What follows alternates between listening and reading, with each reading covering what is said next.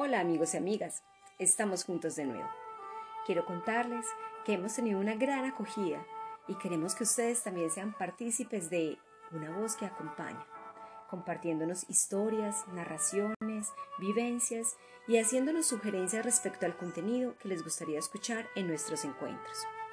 Para ello hemos creado un correo electrónico que nos permitirá interactuar. Una voz para el encuentro arroba gmail.com Así que los invito a que nos comuniquemos. Para hoy tenemos un hermoso cuento de Jorge Bucay, quien nació en Buenos Aires en 1949.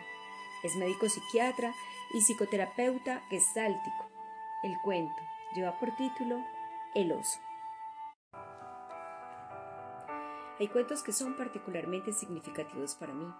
Uno de ellos es esta antiquísima historia que me contó alguna vez mi abuelo y que quiero contarte a ti tal como hoy la recuerdo. Esta es la historia de un sastre, un zar y su oso. Un día, el zar descubrió que uno de los botones de su chaqueta preferida se había caído. El zar era caprichoso, autoritario y cruel, como todos los que se enmarañan durante demasiado tiempo en el poder. Así que, furioso por la ausencia del botón, mandó a buscar al sastre y ordenó que a la mañana siguiente fuera decapitado por el hacha del verdugo. Nadie contradecía al emperador de todas las Rusias, así que la guardia fue hasta la casa del sastre y, arrancándolo de los brazos de su familia, lo llevó a la mazmorra del palacio para que esperara allí su muerte. Al atardecer, cuando el carcelero le llevó al sastre la última cena, éste meneó la cabeza y musitó. Pobre zar.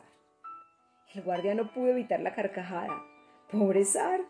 Pobre de ti. Tu cabeza quedará bastante lejos de tu cuerpo mañana mismo. Tú no entiendes, dijo el sastre. ¿Qué es lo más importante para nuestro zar?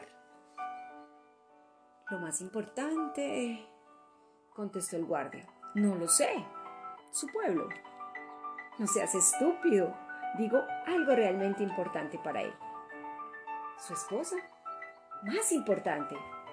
Los diamantes, creyó adivinar el carcelero. ¿Qué es lo que más le importa al zar en el mundo? Ya lo sé.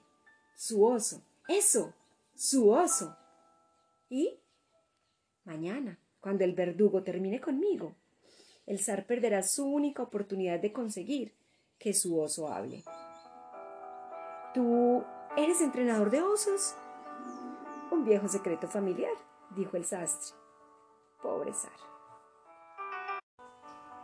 Deseoso de ganarse los favores del zar, el pobre guardia corrió a contarle al soberano su descubrimiento. El sastre sabía enseñar a hablar a los osos. El zar estaba encantado. Mandó a buscar inmediatamente al sastre y cuando lo tuvo frente a sí, le ordenó, enséñale a mi oso nuestro lenguaje. El sastre bajó la cabeza. Me encantaría complacerle, ilustrísima, pero enseñar a hablar un oso es una tarea ardua y lleva tiempo. Lamentablemente tiempo es lo que menos tengo. ¿Cuánto tiempo llevará el aprendizaje? preguntó el zar. Depende de la inteligencia del oso. El oso es muy inteligente, interrumpió el zar. De hecho, es el oso más inteligente de todos los osos de Rusia.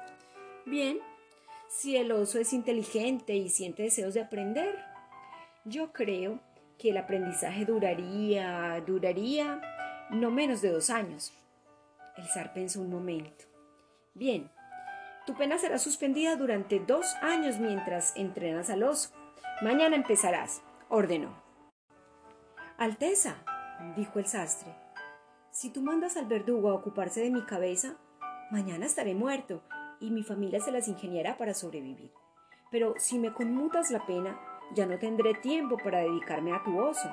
Deberé trabajar de sastre para mantener a mi familia. Eso no es problema, dijo el zar. A partir de hoy y durante dos años, tú y tu familia estaréis bajo la protección real. Seréis vestidos, alimentados y educados con el dinero del zar, y nada que necesitéis o deseéis os será negado. Pero, eso sí, si dentro de dos años el oso no habla, te arrepentirás de haber pensado esta propuesta. Rogarás que el verdugo te hubiera matado, ¿entiendes? ¿Verdad? Sí, sí, sí, Alteza.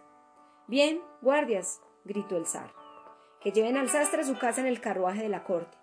Dadle dos bolsas de oro, comida y regalos para sus niños. Ya, ya, ya, fuera, fuera. El sastre, en reverencia y caminando hacia atrás, empezó a retirarse mientras musitaba agradecimientos. No lo olvides, le dijo el zar apuntándole con el dedo directamente a la frente. Si en dos años el oso no habla. Cuando todos en casa lloraban por la pérdida del padre de familia, el sastre apareció en la casa, en el carruaje del zar, sonriente, eufórico y con regalos para todos. La esposa del sastre no cabía en sí de asombro.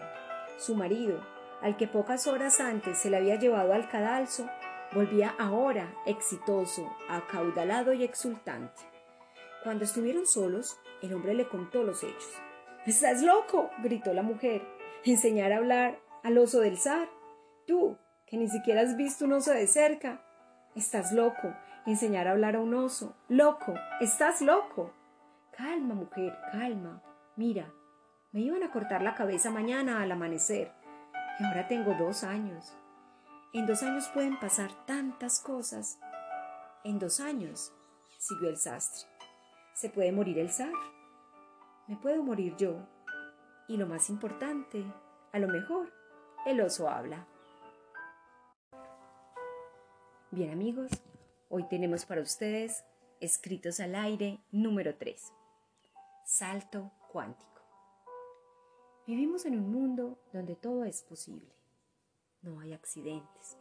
Hay una inteligencia divina, organizadora, que sostiene todas las cosas. Y en eso consiste la comprensión de Dios. Una de las cosas que pasan cuando te alejas del ego es que pasas de un estado de derecho a un estado de humildad te das cuenta que no tienes derecho a nada, sino que es el ego que habla, por tanto la verdad fundamental es que eres de lo que provienes. Si provienes de una dignidad, tienes que ser divino. Si levantas las manos y dices que son las manos de Dios, ¿qué hace Dios con sus manos? Dios solo da, es lo único que sabe hacer. Tomado de la película El Cambio, del director Michael Gurhan. Siento que estoy inmersa en un salto cuántico. Googleando este término encuentro que es una frase que se usa para referirse a un crecimiento fuera de toda proporción con respecto a lo que anteriormente venía sucediendo. Y en física, un salto cuántico es un cambio brusco del estado físico de un sistema cuántico de forma prácticamente instantánea.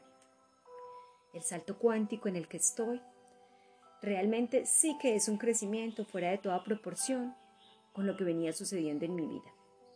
Pero entiendo que el término de forma prácticamente instantánea corresponde a entender que es en muy poco tiempo con relación a lo que me ha tomado comprender los otros cambios que han ocurrido en mi vida. Les comenté en mi primer escrito han existido en mi vida tres momentos críticos que me han dejado sin piso. El primero fue el acontecimiento familiar ocurrido cuando creo tenía unos 16 años de edad. El segundo fue el proceso de salida de la institución javeriana a los 33 y 34 años. Y el tercero, con la enfermedad y muerte de Carlos a los 45 y 46. Poder comprender el primer acontecimiento me tomó cerca de 20 años, el segundo casi 13 años y el tercero un poco más de dos años. Es precisamente el tiempo que ha durado la comprensión de este último acontecimiento, es decir, la enfermedad y muerte de Carlos, el instante de mi salto cuántico, en relación a todo lo vivido anteriormente. Si miro los tres acontecimientos, corresponden a la manera de caminar acompañada y tomada de la mano para aprender a caminar por mí misma. Primero, fui tomada de la mano por mi familia y de manera muy especial por mi padre y mi madre. Segundo, quienes cogieron mi mano y me ayudaron a caminar fue un grupo de mujeres estupendas, la institución javeriana, que no eran otra cosa que mujeres de carne y hueso con todas las miserias y grandezas de los seres humanos. Y por último, Carlos Ruangulo, quien no hizo otra cosa que poner en voz alta quién soy y cuánto valgo, y me lo susurró y me lo dijo en voz alta con todo su amor, con todas sus carnes, con todo su corazón, como me lo repetía una y otra vez. Y se lo susurró y se lo dijo en voz alta y con orgullo a los seres que amó y que consideró importantes para él. Todos estos seres, mi familia, en especial mis padres, las Javerianas, en especial Adela López y Carlos, me llevaron de su mano, cuidando de mí, protegiéndome y amándome desde sus propias limitaciones y desde las comprensiones que tenían de la vida y de su responsabilidad para conmigo. Pero todos supieron siempre que al final yo tenía que caminar soltándome de su mano y caminar por mí misma. A veces, conscientemente prefirieron evitar que aprendiera a caminar, pues se protegían a sí mismos o se aferraban a mí para garantizar su propia razón de existir o de no morir y me ataban a ellos. A veces reaccionaban y volvían al propósito inicial, pero en últimas todos entendieron que caminar sola, por mí misma, lo lograría cuando entendiera que quien siempre ha tomado mi mano es la fuerza de Dios y que es Dios quien realmente me ha sostenido, que cuando ellos ya no están, será Dios quien seguirá haciéndolo por siempre hasta que llegue a fusionarme en Él al terminar el camino de mi vida. La Yola, 15 de octubre de 2017.